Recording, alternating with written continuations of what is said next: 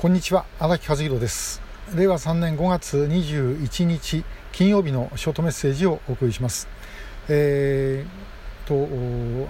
ご連絡ですね。明日9時30分から、えー、北九州市の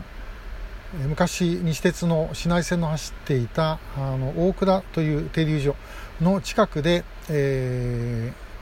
ー、ライブやります、えー、加藤久美子さん。の失踪の現場です。えそこをちょっと見ていただきますのでぜひご覧ください、えそれからあのメールニュースやなんかでいろいろ通知している23日の福岡のシネマフォーラムなんですが、え会場が福岡県の緊急事態宣言の関係で使えなくなりました。でその関係で、えー、ライブの生配信に切り替えることになりました。えー、無観客ということなんですけども別のところで、えー、ライブで撮ってそれを流します、えー、私のチャンネル使ってやりますので、えこちらもぜひあのご覧ください。1時30分から、えーと、日曜日ですね。日曜日の1時半から、え行います、えー、ぜひご覧いただければというふうに思います。でさてあのー、昨日はまあ希望はあるかという話だったんですけども、まあ、その中でちょっとお話しした、あのー、もういろんな偶然が重なってというか、まあ、神様がいたとしか思えないぐらいのことなんですけどね、えー、ちょうどこの拉致問題が、あのー、パッと運動になっていく時この時もやっぱりそういうものが私は絡んでいたというふうに思います。で、えー、現代コリアの96年平成8年10月号にあの石高健二さんが私が、え、金正日の拉致指令を書いた理由という、え、そういうあの論文を寄稿してくださいました。でその中にあの、まあ、本の中には書いてないんだけれども自分があの仕入れた情報ということで中学校1年生の女の子が日本海側から拉致をされているというのがありました。で、えー、これを、まあ、その時は名前誰も分かんなかったんですね。で、えー、12月になって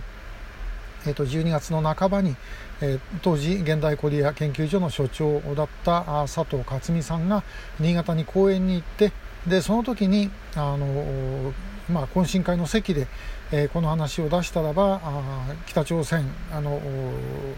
だという話をですね出したらばそこへ来ていたあの県警の外事の人がですね、えー、それはあの女の子のことだというふうに言ったと。でそれで、えー、分かったと。でその後その時の講演会を主催していたのが、まあ、後に救う会の会長代行になる、えー、小島春則さんで、えー、小島さんがですね年末もうあの仕事納めぐらいの時に、えー、現代コリアに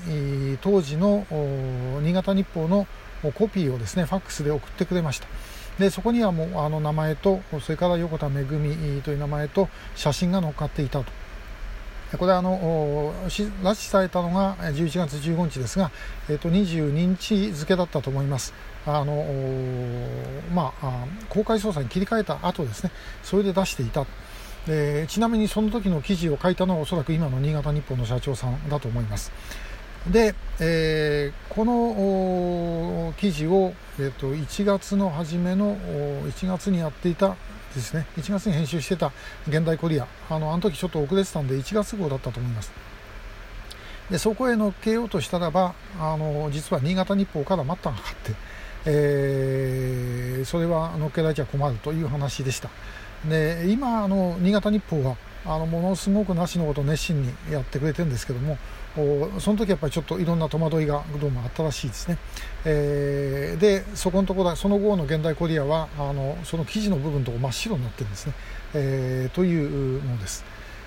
であのー、まあともかく横田めぐみという名前が分かってからこれはどうにかしなきゃいけないということになり、まあ、その時はもちろんまだ家族会も救う会もできてません。で、えー、年明けてからあの西村慎吾議員のところに私はそれを持ってきました。民社党当時のですね、えー、まあ、お世話になってたし、まあ、この人だったらばやってくれるんじゃないかと思ったんで、えー、まあ、持っていったと。で、え現代コリアのホームページにも載っけました。で、えその後あのホームページを見ていたあの大阪経済大の黒沢さんが、もともと知り合いだったあの共産党の橋本敦議員の秘書だったあの兵本達吉さんに、えー、それを送ったと。で、えー、兵本さんそれ見て、えー、じゃあこれどうにかしなきゃいけないということでですねあの日銀に連絡をしたりとか、まあ、そういうことをしてで結果的に横田茂さんが橋本事務所へやってきてで現代コリアムしてあこれも間違いないという話になったということです。で、えー、その後、まあそのまあ、名前が分かってで、えー、じゃあこれどういうふうにしようということでですね産経新聞の本誌これあの昭和55年の1月にあのスクープの記事を書いた安倍正美さんそれから、えー、あとあの、まあ、石高さんもそうですしそれからあとあのアエラのですね朝日新聞社のアエラの長谷川博さん、えー、が、まあ、いろいろ動いた。えー、長谷川さんももう現代コリアでいろいろお世話になった方なんですね。で、佐藤所長ともすごく仲良かった。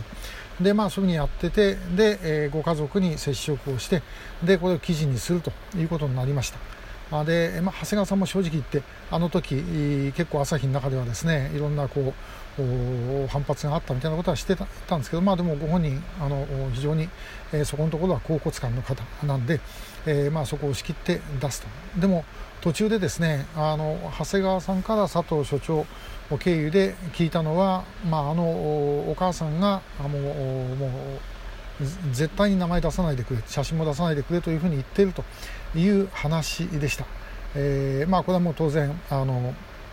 命がなくなるからと。ということだったんですね。で、えー、もうこれはあのそう思ってもしょうがないんですがその時にあの横田茂さんが決断をしてくださって、えー、これはもうやっぱり出さなければそれで終わってしまうということで、えー、やっていただいたと。これも本当あのめぐみさん可愛くて可愛くて仕方なかった父親の立場としては本当に辛い決断だったと思うんですね。私だったらできないと思います。それをやってくださったと、まあ、それで今日につながっていると、えー、この頃のことは実はこの後もまだ話があるんですけどまたちょっと機会を見てあの改めてお話をしたいと思います。えー、で今日はその2月3日の衆議院予算委員会そしてその前の、